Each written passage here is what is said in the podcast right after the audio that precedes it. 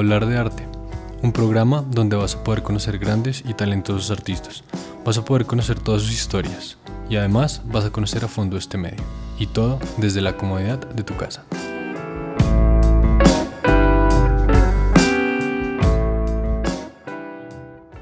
Bienvenidos al décimo capítulo de Hablar de Arte, en el cual tenemos el honor, Juan Pablo y yo, de tener con nosotros a una banda que tiene un enorme legado y ha dejado su huella en muchas generaciones, yo diría que desde la de mis papás hasta la mía. Y yo creo que siguen con mucha fuerza. Entonces, pues el día de hoy tenemos el orgullo de presentarles a Kraken. Hola muchachos, ¿cómo están? Buenas tardes, ¿cómo están todos? ¿Estás? A todos. Muchachos, saludo. De verdad, muchísimas, muchísimas gracias por habernos aceptado este espacio. De verdad, creo que de todo corazón les decimos, Cata y yo, que los admiramos profundamente. Hemos crecido con su música, como creo que muchos de nuestros oyentes han tenido la oportunidad de hacer. Entonces, de verdad, muchísimas gracias y estamos muy felices de que estén acá con nosotros el día de hoy. Y hasta nosotros crecimos con la música de Crack. Así es. Bueno, yo quisiera empezar em, preguntándoles, pues yo sé que la mayoría los conocemos, pero pues quisiera que nos contaran un poquito de quiénes son Kraken. Como un poquito de su contexto y de su historia. Pues de pronto para los que no conocemos tal vez mucho de su historia y de cómo han venido creciendo como banda. Claro que sí. Bueno, primero que todo, eh, muy buenas tardes a todos. Muchas gracias a ustedes por la invitación a, la entrevista. Bueno, Kraken es una banda que nació en el año de 1984 en la ciudad de Medellín, liderada por el vocalista, en paz descanse, Elkin Ramírez, quien nos dejó infortunadamente por una eh, gravísima enfermedad en 2017. Eh, continuó su carrera y en el transcurso de los años ha tenido eh, varias alineaciones. Entre, pues nosotros somos los, la última alineación que estuvo con Elkin. El más antiguo de los integrantes es quien nos acompaña, nuestro compañero Luis Alberto. Eh, le sigue Andrés Leiva, que no se encuentra con nosotros en este momento. Rubén Helves. luego ingresamos Julián Puerto y yo el mismo año. Y por último, pues Roxana, que está acompañándonos en, el rol de, de la voz. Sí, claro que sí. Bueno, digamos que, eh, como les decía, es, es, una banda que en serio pues, nos ha marcado profundamente a todos en, esta, en estas generaciones. Y digamos que ya que sabemos un poquito acerca de, de su contexto, de, de, cómo fue los inicios, de cómo ha ido pues, evolucionando esta banda, yo quisiera hablar un poquito de un tema que pues, está pasando evidentemente en estos días, que es el tema de la pandemia. Yo quisiera saber pues, qué tan complicado ha sido eh, este tema de la pandemia para Kraken, tanto en, producción, digamos que nosotros como estudiantes de música sabemos lo complicado que puede ser, eh, no sé, el tema de ensayar, grabar las canciones, mezclarlas, masterizarlas. Entonces, ¿cómo ha sido pues todo este proceso de todos estar encerrados en, en la casa y, pues no poder verse para hacer este tipo de cosas? Bueno, eh, creo que, que desde que inició la pandemia nos hemos escapado un par veces para poder encontrarnos y porque de todas maneras hace falta, en una banda hace falta muchísimo pues el contacto, eh, básicamente la, estar presentes, sin embargo, eh, por las dinámicas de la banda hay una cantidad de situaciones bien particulares, por lo menos en el momento en que inició la, la pandemia, eh, Ricardo Wolf, que es uno de los guitarristas de la agrupación que ahorita pues estaba hablando con ustedes, él está en Medellín, con él sí nos hemos podido ver ya desde hace mucho tiempo, y pues también sucedió que el guitarrista Andrés Leiva estuvo un tiempo por fuera de Bogotá y con él también fue bastante complicado encontrarnos. Eh, y eso ha marcado, pues digamos, una, una, cantidad como de situaciones bastante complejas que de, de una u otra forma tenemos que, que todos como músicos comenzar a, a, solucionar. Yo siento que todavía no está tan robusta la plataforma virtual para poder llevar a cabo eh, ensayos eh, no presenciales. Sí, digamos que lo poco que ha salido de las intenciones son muy buenas intenciones, pero por lo menos la red y la, la, la, el hecho de que no tengamos una red simétrica en donde la velocidad de subida sea la misma de bajada, siempre va a ser que tengamos una latencia. Yo ya estuve probando muchas eh, aplicaciones que lo prometían, pero, pero no, no, es bastante complejo. Lo que, lo que se ha venido haciendo es, eh, digamos que cada uno de nosotros tiene como una dinámica de estudio personal bastante, bastante fuerte y nos reunimos así para cuadrar eh, qué, cuál es el repertorio que vamos a mirar, eh, en, términos de, los conciertos que, que, tenemos y que vamos a tener y los que hemos tenido en esta época. Y el ejercicio ya de producción y eso, digamos así, que, que, que con Kraken, bueno, cada, cada, banda vive como unos procesos compositivos y de producción completamente propios. Eh, yo siento que desde el álbum anterior, eh, que Kraken 6, eh, ya se había logrado una dinámica de producción mucho más organizada que siento que, que, que la logran las agrupaciones como con cierta madurez eh, no quiere decir que siempre fue así. El álbum anterior a este eh, fue un álbum mucho más pensado en colectivo, que nació de muchas ideas en, en, en, procesos de, ensayo y esto, pero para Kraken 6 sí hubo una, una directriz desde el mismo Elkin de hacer un proceso mucho más organizado. Eso implicó que eh, hay una, una, cabeza creativa principal, que en este caso es el teclista Rubén Helves, y él genera una serie de, de ideas las cuales pues distribuye, cada uno de nosotros las trabaja, hacemos una preproducción bastante sólida, cada uno de su casa. Eh, después al final va Roxana y, y canta también de, de, de, una manera muy, muy, pues de maqueta. Y cuando estamos todos satisfechos, eh, ya es el proceso, si lo podemos hacer así, gracias al hecho de, que, que el proceso compositivo tiene una directriz, es un orden completamente eh, establecido de esa forma eh, y lo hemos podido llevar. No sé si funciona para todas las agrupaciones, pero para Crack por lo menos sí, sí ha funcionado. Ok. Digamos que eh, siguiendo un poquito con el tema de la pandemia y como tú lo mencionabas anteriormente, pues que habían tenido la oportunidad de realizar algunos conciertos en esta época. ¿Ustedes qué opinan de todo este tema? O sea, ¿consideran que es una buena manera de adaptarse a esta nueva realidad? O sí, o sea, sí se compara una experiencia de tener, por ejemplo, eh, una presentación en Rock al Parque que un Facebook Live o es definitivamente no hay comparación.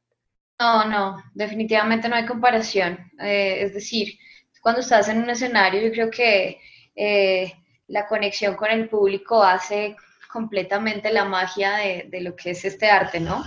Eh, fue un concierto también el que tuvimos el 18 complicado porque el, no poder ver al público también te limita mucho en, en poder cohesionar la energía que tienes, la adrenalina que tienes, si no tienes público. Eh, también es muy complicado eh, no saber qué te está emanando el público, porque el público también hace el show.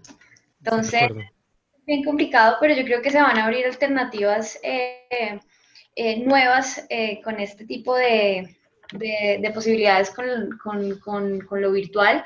Y es que también los conciertos va a poder, creo, te espero que pueda acceder muchísima más gente y que hagan tanto conciertos eh, presenciales como virtuales, es decir, que la persona no pudo ver el, concierto de manera presencial, pueda verlo de manera virtual y así como ampliar un poco más la, la capacidad de, que de, público, de que, de que la agrupación pueda tener muchísimo más, más visualizaciones, en este caso del concierto. Creo que es una buena alternativa. De todas maneras es difícil adaptarse, pero creo que se puede llegar a, a ver de manera positiva más adelante. Sí, pues digamos que creo que hoy en día lo importante con todas estas situaciones, en todos los aspectos de la vida, adaptarse lo mejor que se pueda, pero sí, totalmente de acuerdo. O sea, no hay como la conexión entre el público y el artista y, tanto el público con el público mismo, o sea, uno poder estar ahí con miles de personas viendo que escuchan la misma música que uno escucha, que sienten las mismas cosas cuando escuchan a cierto determinado artista, pero pues nada, creo que es una manera pues de adaptarnos lo mejor posible y, y ojalá estemos pronto de nuevo pues en los escenarios para poderlos ver presentándose muy pronto. Yo eh, creo, es que, yo, yo creo que, que, sucede una cosa y es que se abrió una posibilidad nueva. Eh, yo aspiro que, que, esto implique que se va a valorar mucho más el evento en vivo. Como que si recordamos unos, un tiempo atrás, el evento en vivo era realmente un montaje, pues estoy hablando de mucho tiempo atrás, miremos los conciertos de Bon Jovi, los conciertos de Kiss, que eran montajes completamente gigantes. Desde la aparición de Nirvana creo yo que, que se democratizó todo y se volvieron conciertos de sitios mucho más pequeños y se volvió también una dirección mucho más clara y directa hacia el público, pero pues se, se buscaron más los espacios pequeños y todo esto.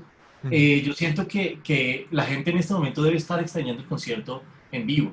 Entonces se, se abrió una nueva, como un nivel intermedio, que es esto de los escenarios virtuales y tal, pero creo que al valorar más el evento en vivo, de pronto las bandas van a comenzar a ganar más cuando los puedan llevar a cabo y de pronto el público va a comenzar a, a, respetar un poquito más lo que implica hacer un montaje de una característica como el evento en vivo. Sí, claro, o sea, es que yo, yo pienso que a raíz de todo este tema de la pandemia, em, pues ha, salido a flote como muchos temas, como muchas situaciones de, de vulnerabilidad, por así decirlo. Eh, y es que detrás de un concierto hay mucha, mucha organización, la logística es impresionante, hay mucha gente trabajando detrás de un concierto, así sea de una sola banda, hay muchísima gente. Entonces yo creo que eso también como que ha sido un abreojos para el resto, como ya, sí, el ingeniero, el que mueve una luz, el que trapea el piso, no sé, o sea, yo creo que... recibe las boletas, el, y hasta, y viéndolo también desde la perspectiva del público ha sido bastante extraño, pues yo no tuve la, oportunidad de acompañar a la agrupación en el pasado concierto, pues por problemas de desplazamiento hacia la ciudad de Bogotá, entonces vi, vi el concierto ya como siendo parte del público y, y realmente también, también es una sensación bastante rara no, no poder tener el contacto tan directo con, con el artista no, no, poder escuchar la canción o las canciones con la fuerza que las escuchan en un concierto, sino a través de unos auriculares y en una pantalla que por más que tenga muy buena definición, pues eh, se, pierde, se pierde ese, ese contacto y, también hay que verlo, como les digo, desde la perspectiva del público. No solo para el artista ha sido extraño y ha sido difícil, sino que también, como decía el compañero Luis Alberto, la gente también extraña esto, la gente también está extrañando los conciertos. Hay, otra cosa que quiero sumar y es que eh, positivo, que, que, es un espacio para que los haters nos, nos vean. Eh, eh, ¿Por qué? Porque obviamente el hater no va a pagar la boleta, pero el día del show había una cantidad de haters escribiendo babosadas y lo que sea, pero esa gente igual fueron 10.000 personas las que estuvieron conectadas en, en el momento de mayor eh, de mayor eh, flujo y la mayoría de personas obviamente fanáticos de la agrupación, pero el hater está ahí también movilizando gente para que por lo menos estén pendientes de lo que está haciendo la banda. Entonces, chévere porque es una plataforma en donde el hater ayuda a que la banda se dé a conocer. Entonces, pues bienvenidos, bienvenidos. Que hablen mal o que hablen bien, pero que hablen. Sí, sí, es verdad, es verdad. No, no hay mala publicidad, dicen por ahí. Entonces, eso, eso, es, eso es muy cierto. Voy a traerlos, se los voy a mostrar. Sigan hablando, ya se los muestro. Está bien, está bien. Bueno, digamos que, digamos que desviándonos un poquito, eh, algo que me pareció muy interesante, digamos, el episodio pasado, que, bueno, dos episodios pasados que salieron, fue una banda que se llama Moaré y digamos que esto, esta fue la segunda, los segundos entrevistados a los que les preguntamos, como listo, o sea, eh, qué chévere su proyecto, pero ustedes cuando decidieron montar este proyecto, ¿a qué grupos o a qué bandas eh, miraban y decían, wow, esto me gusta, esto es lo que yo quiero hacer y esta banda en serio es la banda y la agrupación que yo admiro. Digamos que ustedes serían los décimos invitados y de dos invitados anteriores dijeron que Kraken, que él puede que no necesariamente estén haciendo rock, que no estén haciendo metal, pero que ustedes dejaron una huella tan grande en ellos que fue por ustedes que ellos decidieron montar un grupo y nada, pues perseguir sus sueños por más difícil que pueda parecer. Entonces yo sí quisiera preguntarles cómo se siente eso de poder ver a las pequeñas agrupaciones y ver que mucha gente está tratando de perseguir lo mismo que ustedes han perseguido todo este tiempo gracias pues a su legado y a su música. Y pienso que gracias a Elkin Ramírez y y como le decía yo todo el tiempo, a su terquedad, que se traduce en, perseverancia, que fue la que permitió que, que, la agrupación estuviera hasta sus últimos días y hasta el día de hoy, gracias al apoyo de la familia del mismo Elkin y gracias al trabajo de, de todos los integrantes, tanto los que pasaron por la agrupación. O sea, cada uno de los que ha estado en esta agrupación ha, ha marcado algo en cualquier persona, por más radical que sea un metalero, escucha el lenguaje de mi piel y, y se la canta, o escucha un vestido de cristal y, se la canta. Todos tenemos algo que ver en alguna etapa de nuestra vida con Kraken. Y lo digo yo desde mi posición de, de ser el, más viejo, por así decirlo, de la agrupación. Eh, sí, yo también crecí, como contaba al principio, escuchando Kraken y, también quise ser lo que soy ahora gracias a, a Kraken, de ver un concierto de ellos y decir, eso es lo que yo quiero hacer, eso es lo que yo quiero ser.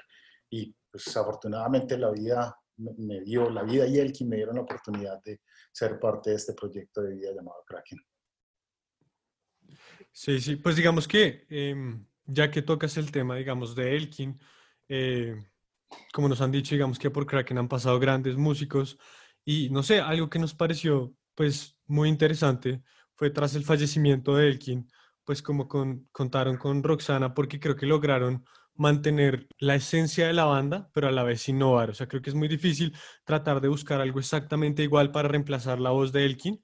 Creo que no se puede y creo que es, es, es una tarea muy difícil y creo que lo lograron hacer de una muy buena manera. Entonces yo sí quisiera preguntarles cómo fue ese encuentro con Roxana, cómo la conocieron, eh, cómo fue el proceso y, cómo fue que dijeron, esta es la voz que necesitamos para pues reemplazar la voz de Elkin que ya no está y poder seguir sacando música y poder seguir con ese legado que él seguramente quería que se siguiera.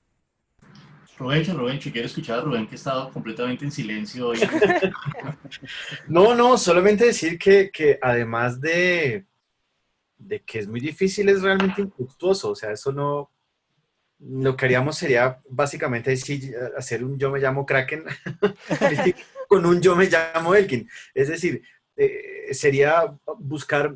Eh, darle al público algo que no necesita. Es lo que yo siento además que, que es un, un, un, lío en el que siento que se están, eh, digamos, como una suerte de, de, círculo vicioso en el que nos estamos metiendo, no solo fans, no solo músicos en general, y con la, con la pandemia, y, pero de todas maneras es algo que ya se venía dando mucho, ¿no?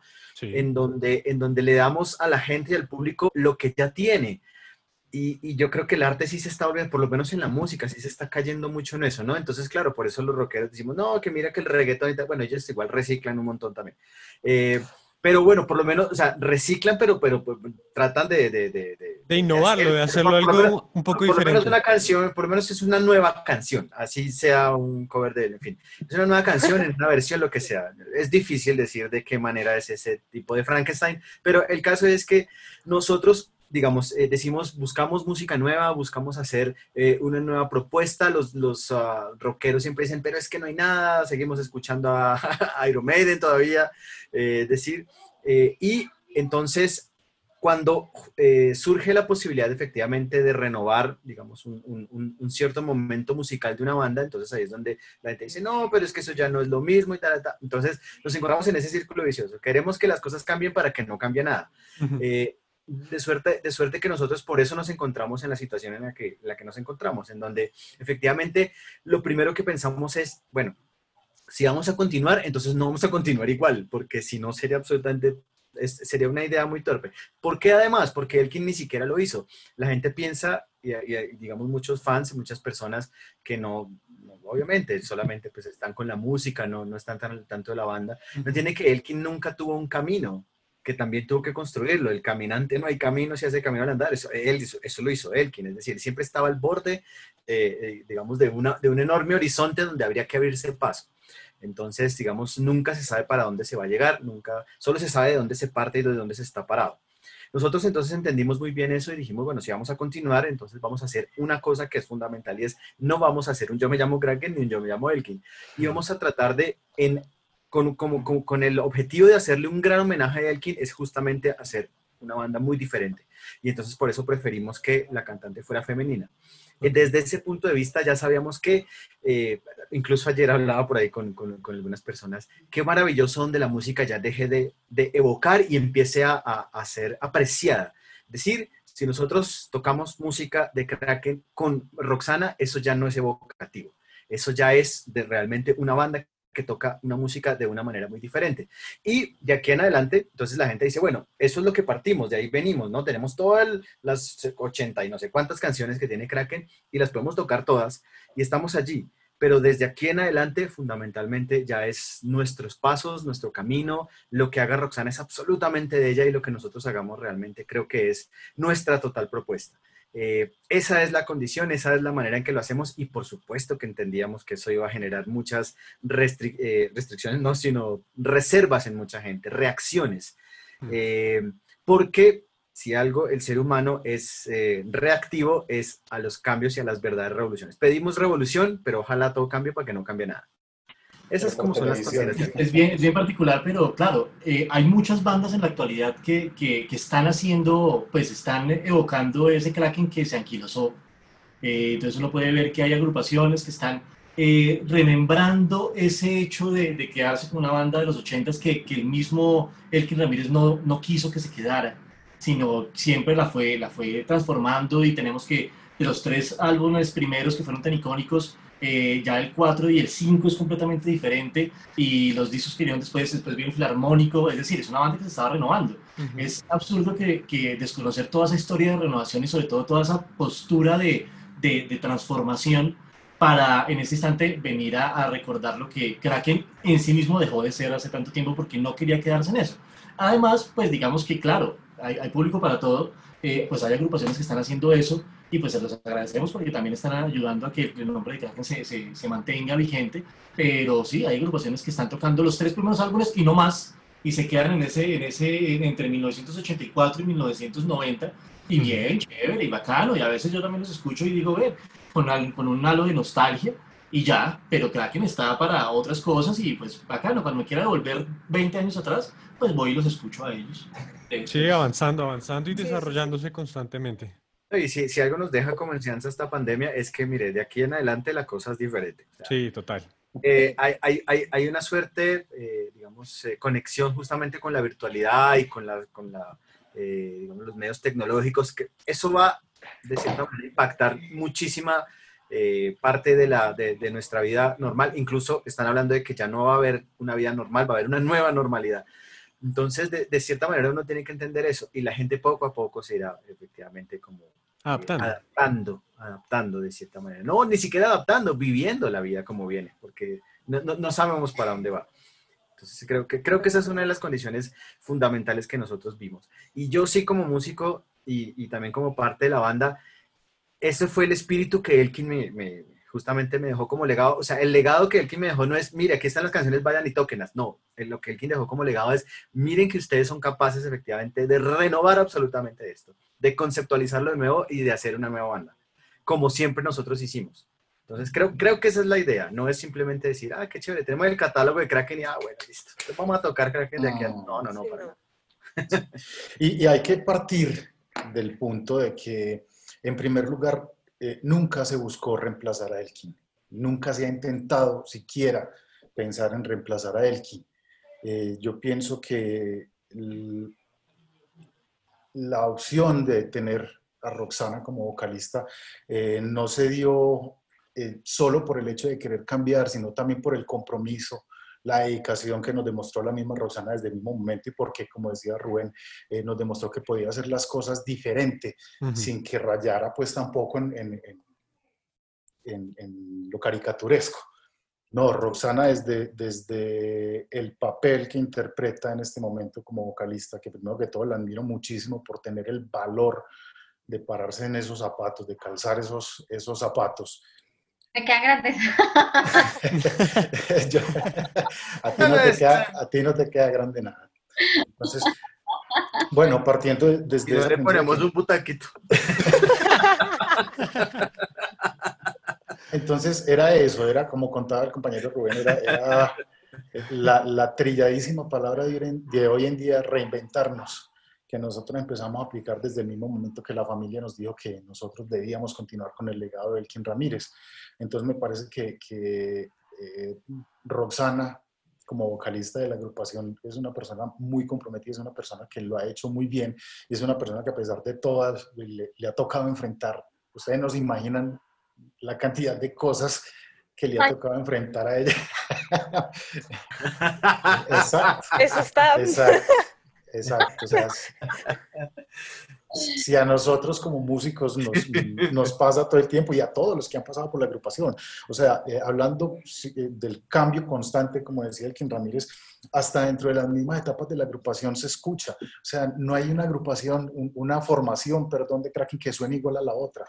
Uno escucha el Kraken 1, 2 y 3 y tienen un sonido característico, uno escucha el Kraken 4 y 4, Kraken 5 tiene un sonido característico, el Kraken 6 tiene otro sonido y ahora pues con, con, con la alineación con los compañeros que estamos ahora tiene, es otro sonido completamente diferente. Uh -huh. Y el King lo que, lo que fue haciendo durante todo el tiempo fue amoldando en el transcurso del tiempo para llegar, pienso yo, a lo que hoy en día es la agrupación, a lo que él dejó como su Kraken del alma, porque él vivía enamorado de su proyecto y, y y de los músicos que, con los que contó hasta el final de sus días.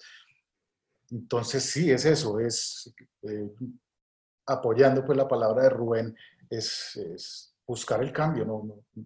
siendo, siendo el mismo Kraken, no, no, no haciendo lo mismo. Ok, ok, ok. Ok, interesante. Pues digamos que yo creo que al menos por Juan Pablo y por mí, o sea, que hemos visto como ya no tanto esa parte tanto de Elkin, sino lo que ha venido evolucionando. Em, yo creo que podemos decir que la, energía al menos que sentimos de Kraken, al menos eh, en lo último, en lo que ha salido, o sea, Roxana, increíble. es maravilloso, la verdad. Fue una, fue una, una muy buena decisión porque, de verdad, o sea, lo que les decíamos, en serio sentimos que se han podido renovar de la mejor manera. Creo que todos seguimos disfrutando de Kraken de la misma manera como cuando estaba Elkin, ahora que está Roxana, y, en serio que de verdad, felicitaciones. Muchas gracias. Yo creo que también hay algo importante y que he venido eh, viendo y desarrollando dentro de todo este tiempo con Kraken y es que Elkin siempre tenía una premisa y era eh, darle ese valor a la mujer rockera. y, y, me siento honrada de estar en una banda en donde la premisa, esa premisa era tan característica, ¿no? De, de, de, su líder. Entonces, eh, qué bonito que hoy eh, esta banda tan revolucionaria eh, tenga una mujer como en, en, la voz principal, abriéndole camino a nuevas mujeres, a nuevas generaciones de, de chicas que quieren digamos, disipar un poco esa, ese, ese machismo y, y, liderar su, propia, su, propia, su propio proyecto y, ser em, pioneras de, su, de, sus propios proyectos, de su propia vida, de sus propios principios. Entonces eso es muy bonito, me parece, y me siento honrada de todas maneras de, de abrir ese camino. No, sí, total, totalmente de acuerdo. Digamos que hace poquito me acuerdo en la universidad que pues como que hubo una charla donde incentivaban a que pues más mujeres participaran en todo este tema de la música. Digamos que pues no es un secreto para nadie que todo este tema, tanto en artistas como en, no sé, ingenieros de sonido, productores de audio, pues la industria está prácticamente compuesta de hombres y es muy bonito ver que cada vez eso va evolucionando. Digamos, yo veo en, en el semestre en donde estoy, pues que por lo menos la mitad de mis compañeros son mujeres, no solo tanto en música, sino en producción de audio, que uno dice como es un campo que lo dominan más que todos los hombres, y las eh, generaciones que van más adelante, pues uno sí ve que hay una que otra mujer, pero es muy bonito ver que cada vez entran más mujeres, más mujeres se interesan por la música, más mujeres están montando el proyecto, porque sí, o sea, así debería ser, y, y de verdad, felicitaciones por ser pionera en algo tan bonito como eso. No, y no es tampoco ser feminista, porque no, yo creo en la igualdad, en la equidad de género, que es, es, es, eso, ¿no? Es, tratar de que todos tengamos equidad y que todos de la misma manera tengamos oportunidades. y miren que en 35 años de historia, ya casi 36, 37, eh, y en todas las alineaciones, porque pasaron muchos músicos, algunos de manera esporádica y otros, y alineaciones que, que se mantuvieron bastante, Roxana ha sido la única mujer. Es decir, si una agrupación de 35 años no le da espacio a una mujer para que esté, pues digamos no se está haciendo absolutamente nada en ninguna índole desde lo artístico ni lo social. Entonces, pues desde ahí eh, se le suma, es decir, hay muchos argumentos en pro de que Roxy nos acompañe ahora. Aparte que es una bacanería, entonces es buena gente que nos hace reír. Entonces... Ay, que canta increíble. Tan, tan de moda la palabra reinventarse que es horrible, pero bueno, la moda no incomoda. Y imagínense ustedes, entonces la gente piensa en reinventarse, es ponerle un banner con colorcitos a, tu perfil en Facebook, o sí, o poner foto, o poner GIFs o tal, o, y en caso del rock o, del, arte, ponerse otra pinta, cambiarse el color del cabello. Eso es lo que la gente llama reinventarse, pero imagínense nosotros, una banda que pone al frente a una mujer. Eso sí es reinventar la banda. Sí, de acuerdo. Total. Total. Yo creo que siguiendo y, retomando un poquito algo que había hecho Rubén hace poquito, de que hoy en día, pues, por así decirlo, digamos, en los géneros nuevos, eh, como el reggaetón, el trap, bueno, eh, ¿ustedes consideran eh, que el rock ha perdido fuerza en la actualidad o creen que es algo que aún se mantiene? Pues es que Está está buena, está buena. Yo, yo quiero decir, yo quiero decir algo, que es que, pues en últimas, es, no sé, no sé si, si cuando hablamos de fuerza eh, tiene que ver como respecto a, a la necesidad de un impacto social. Eh, yo siento que el rock sigue estando ahí, sigue cumpliendo una labor supremamente importante. Lo que sucede es que el rock también ha educado a, a su público. Sí, no podríamos decir que, que, pues que en últimas, que no sea un género o que no sea una industria, que de pronto nuestro país, que es la mirada que tenemos, que sea, que sea eh, en términos de, de- de flujo de capital, que sea... Que Sí, sea lo más comercial. Sí, es, es- es diferente, pero siento que, que dentro, de, dentro del movimiento de- de- del rock, eh, estoy completamente convencido que el rock sigue teniendo una fuerza impresionante. Pues digamos que, que lo veo por lo menos en, en- en un evento como Rock al Parque, que es capaz de convocar a más de 110 mil personas y que obligó a cerrar el, el- el Simón Bolívar el, el año pasado. Eh, pues eso implica que estos 110 mil están yendo y que pues si hubiesen permitido las entradas de más personas, eh, hubiesen ido muchísimas más.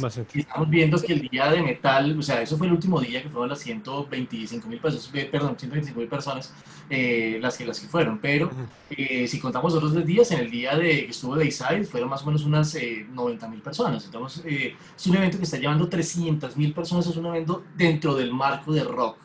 Eh, lo que pasa es que las lógicas han cambiado y esas lógicas que han cambiado no las, no, no las está aceptando ni siquiera el mismo rockero. Entonces, eh, la gente a veces se mete en el rock pensando que esto sigue siendo 80s y que o bien voy a beber y a tener eh, relaciones sexuales fortuitas, que eso nunca y rock and roll. Ya, y para eso está el reggaetón. No, eh, eh, eh, es- no sé, la gente de pronto se mete con esa idea, es complicado. Eh, ¿Por qué? Porque ya no es el mismo público de los 80, entonces es un público que también ha podido eh, volverse mucho más selectivo en lo que está escuchando, pero pues di- lo vemos y lo veo yo también desde afuera, viendo lo que sucede con el público de Kraken, lo que yo veo es que es un público que es completamente fiel y aparte de eso es un público que eh, la música está llegando a una cantidad de generaciones y esa fidelidad como tal me dice, bueno, pero es que esto está vigente. Donde no estuviese vigente, quizás yo cambiaría lo que hago, pero, pero quizás lo haría de una manera diferente. Es decir, lo haría como hobby o lo que sea. No, es decir, sigo creyendo en el rock porque estoy completamente convencido de la vigencia. Ya de que el impacto social, no sé, quizás es que el, el- el rock, no sé si, si está para, para eso. O sea, no sé, siento que, que las lógicas ahorita eh, son distintas. También la gente tiene derecho a, a rumbear eh, de la manera más eh, frívola posible. Pues no, bien, súper, háganle. Pero Y hay que tener en cuenta que la- gente consume lo que le ofrece. Entonces, hoy en día, a nivel de medios, no vamos a negar porque es una realidad innegable a nivel de medios de comunicación, como radio, televisión, sí hemos visto que el apoyo se ha vaciado hacia otros géneros. Cosa que, por ejemplo, en los 80s y hasta mediados de los 90s, pues uno prendía el radio y había 10 emisoras de rock. Hoy en día hay una. Eh, entonces... Pero ¿quién oye radio? Exactamente. Spotify, YouTube, ya, eso no. Sí, es verdad. es Pero, verdad. pero igual la gente sigue consumiendo medios tradicionales, así no lo creamos. Sí, sí, La sí. gente sigue consumiendo medios tradicionales y, y lo que ponen, lo que dicen en la televisión, esto es lo que está sonando, es lo que la gente consume. Eh, como mencionaba Luis Alberto, afortunadamente eh, con, con el rock y con Kraken pasa una cosa muy curiosa y es que es generacional. Entonces al papá que le gusta el rock, pues ve a su hijo escuchando otro tipo de música y le dice, venga a ver, escucha esta vaina y, no escuche eso. Entonces se va volviendo una cuestión generacional. Entonces el papá Mm. le enseña al hijo, después el hijo le enseña al, al- al nieto y, y- y en los conciertos de nosotros, de- como Kraken, se, se ve algo muy bonito. Y es que uno ve personas adultas de 60 años, 70 años y ve niños de 8, 10 años. Es todo un abanico generacional. Sí, sí, sí. O sea, yo que digamos al menos en mi familia ese es el caso. O sea, desde los más viejitos hasta los más jovencitos, todos sabemos que el rock nos encanta desde, no sé, de Rolling Stones por allá, desde incluso desde el que era rock and roll, yo creo que Elvis Presley hasta Kraken y lo que ha seguido saliendo, porque yo creo que incluso a pesar de que ya no sea como lo más comercial, eh, bandas de rock y de metal siguen saliendo y siguen saliendo bandas extremadamente buenas. Y el problema es que el mismo rockero radicalizó el rock. Entonces, como decía Luis Alberto, o sea, uno tiene derecho a divertirse. Si yo quiero pararme a bailar o ir a una discoteca, disfrutar un momento de bailar, pues lo puedo hacer. Pero hay rockeros que radicalizaron tanto el asunto que si no es lo que a ellos les gusta, entonces no, sirve. Okay. Hay una cosa importante también es que siento que, que, que porque nosotros, nosotros, o mi caso, yo nací en, en, o viví mi niñez y parte de mi juventud en, en, un rock que me decía muchas cosas, inclusive Kraken siento que fue una agrupación que le dijo, le dijo cosas a las personas. Eh, nosotros con el ideal de, de mantener un, un, un rock eh, traído, un rock con unos discursos que sean tan, tan externos, eh, dejamos un poco a un lado el discurso que, era, que nos era pertinente. Entonces, digamos que una de las, de las vertientes o de los eh, caminos que toman las agrupaciones que están emergiendo ahora es cantar en inglés. Entonces, eso ya inmediatamente coloca una, una, ruptura con respecto a lo que el público quiere decir. Entonces, parte de la vigencia de Kraken está en que la gente escuche lo que escucha eh, lo, lo considera y lo, toma para sí. Ahorita hay una cantidad de agrupaciones superamente buenas, pero que son exactamente igual de buenas son una cantidad de agrupaciones que uno puede escuchar en Europa o en Estados Unidos y que generalmente la producción es un poco mejor allá, entonces pues al final termina uno eligiendo a la banda extranjera porque lo que está diciendo no me toca como público y el rock no solamente lo bueno que es en términos musicales, sino que tiene que manejar un discurso que sea pertinente o que por lo menos la gente quiera oír. Y los discursos que se volvieron después de Kraken, yo siento que también el rock trajo una cantidad de discursos muy frívolos, muy ingenuos, muy, muy, sí, no, no a la corrida de toros, pero, pero de una manera muy ingenua, sí, que, que la, la, violencia es terrible, un poco, y ahí sí voy a nombrarlo un poco como, como el discurso de Juanes, que es muy adolescente, muy bonito y sí, muy como para, para las mamás y para las novias y, ¿sí? Pero cuando es un rock que tiene un compromiso con, con su público, eh, la gente le da miedo que escuchar una banda. Y eh, Kraken tiene una canción que me ha llamado mucho la atención y es, y, eh, cuando hicimos el Kraken Filarmónico, eh, el director se acercó y me decía, Ricardo Jaramillo me dijo, venga, es la única vez que yo voy a escuchar que el coro filarmónico de Bogotá cante una canción en donde dice que el clero es el pionero de la guerra de este país. Entonces, ¿qué pasa? Es toda una institución como la Orquesta Filarmónica puesta en función de un man que quiso decir en, una letra que el clero es el pionero de la, de, la, guerra de este país. Eso lo puede hacer Kraken eh, porque esa eh, supo hacer un rock que fuese pertinente. Y yo siento que se ha perdido la pertinencia. Muy buenas bandas, pero muy buenas bandas que terminan siendo bandas genéricas, ¿sí? Que pueden encontrar en cualquier otro lugar. Carentes de identidad. Exactamente. Así es. Pues bueno, eh, como hemos visto, eh, Kraken para nada parado, o sea, el último, los últimos seis meses han seguido sacando música, han estado en conciertos, eh, pero yo quisiera irnos como un poquito más hacia el futuro. Eh, ¿Qué nos pueden contar de Kraken hacia el futuro? Pues una de las, eso incluso lo hablábamos también en algunas otras reuniones, uno de los, ah, digamos, de las eh, cuestiones interesantes que está dejando, de las rutas interesantes, interesantes de las, eh, ¿cómo decir? De las evidencias que nos está dejando esta, esta mm, pandemia es sin duda que ha cambiado muchísimo el, eh, lo que la banda debe, o sea, la metodología que las bandas estaban llevando. Okay. Eh, entonces, usualmente, eh, incluso en, en otras entrevistas nos decían, bueno, ¿y cómo, cómo hacen ahora? Cómo, ¿Cómo hacemos ahora con las bandas? Y entonces eh, decían, no, antes la gente simplemente pues, se juntaba los instrumentos, un garajito, toquemos y a un bar a tocar, ¿no? Entonces, de cierta manera, esta, esta, esta contingencia nos ha hecho notar que quizás eso no es lo más importante, eh, que las bandas estaban afanando mucho en, en eh, digamos, en tener una puesta en escena, en ir y tocar, en ir y tocar muy bien y en manejar un sueño tremendo, y estaban dejando muy de lado ese momento más íntimo que es hacer música. Eh, por, por darle prevalencia a cómo me veo, a cuál es la guitarra con la que ilumina mejor la luz, cómo sueno mejor con este no sé qué, con este amplificador, bla, bla. Eh, entonces, de cierta manera, nosotros el futuro un poco y también de la banda lo vemos y nos estamos también abocando a ello. Hemos visto que es una eh, muy buena manera de continuar el reunirnos un poco más en, en, intimidad, empezar a trabajar en qué vamos a decir, cómo lo vamos a decir, entre otras cosas, porque ahí sí pesa muchísimo el legado. Es decir, hay una manera, como le decíamos, de escribir canciones a lo Kraken. Entonces, eh, de cierta manera, ese es, ese es el momento en que nos encontramos y ese es el futuro inmediato. Estamos trabajando, por supuesto, en música, estamos eh, trabajando en, en, ver qué sonido vamos a lograr, qué es lo que queremos, eh, digamos, proyectar como banda, qué es lo que vamos a decir como banda, efectivamente, porque obviamente Kraken tiene una identidad que hay que no solamente sostener, sino que incluso hay que eh, realzar. y sobre todo ese momento en que cómo vamos a seguir ensamblando los instrumentos para que la banda efectivamente tenga un sonido de, de este momento, porque es que definitivamente ya, ya por muy que eh, las bandas graben de manera casera, ya hay un sonido que sí se puede lograr, eh, digamos, desde, desde el punto de vista técnico. Entonces hay que realzar justamente ese sonido. Y la parte eh, supremamente más importante es efectivamente Roxana. Es decir, cómo es que Rox va a asumir las letras cómo es que ella va a, interpretar las canciones, cómo ella se va a posicionar, ya no como, como la cantante ahí pues en el escenario, sino como la voz.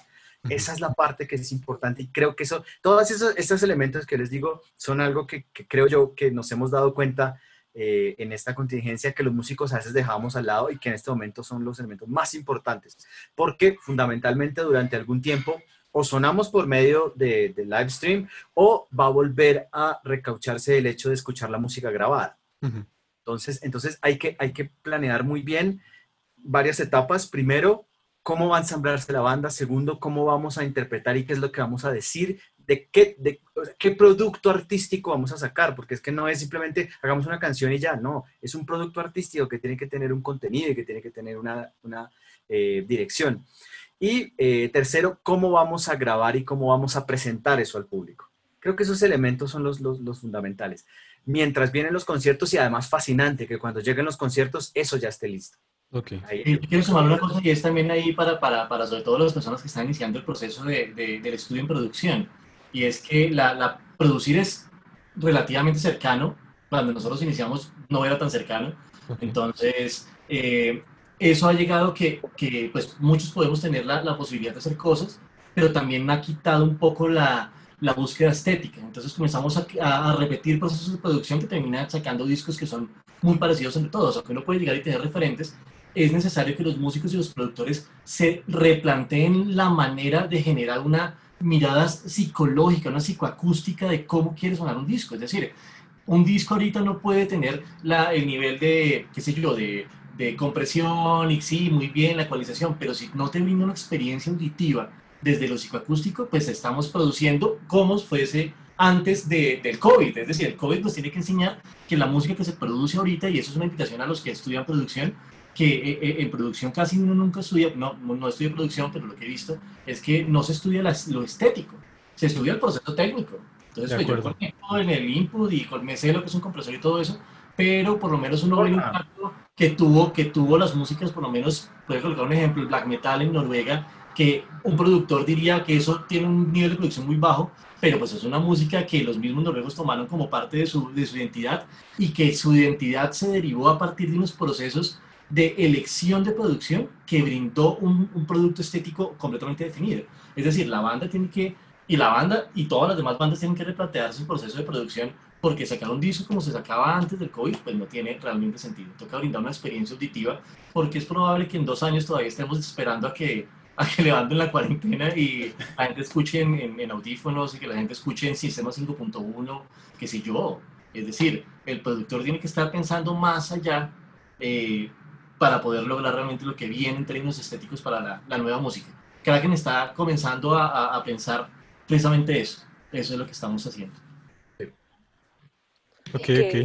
Pues nada, digamos que pues eso sería todo por hoy. De verdad que pues de parte de Cata y mío les damos las gracias por haber venido acá. Em, de verdad, muchísimas gracias por haber sacado el espacio. Yo sé que pues a veces incluso uno piensa que estando en la casa hay más tiempo para hacer cosas, pero uno se da cuenta que tiene más trabajos, más reuniones, más camello por hacer. Entonces, Muchísimas gracias por habernos brindado este espacio. De verdad, fue un honor poder compartir esta horita para hablar aquí con ustedes de tantos temas tan interesantes. Y nada, pues les deseamos lo mejor para el futuro y, esperamos seguir viendo de Kraken como todo lo que hemos eh, visto en todo este tiempo. Y nada, les deseamos lo mejor. Muchísimas gracias por la invitación. Muchísimas gracias a ustedes y, un saludo a todos los, los que estén viendo en este momento esta entrevista. Claro que sí, muchísimas gracias y a nuestros oyentes, muchísimas gracias por estar acá con nosotros acompañándonos en este nuevo episodio. Y nada, como siempre, esto fue hablar de arte.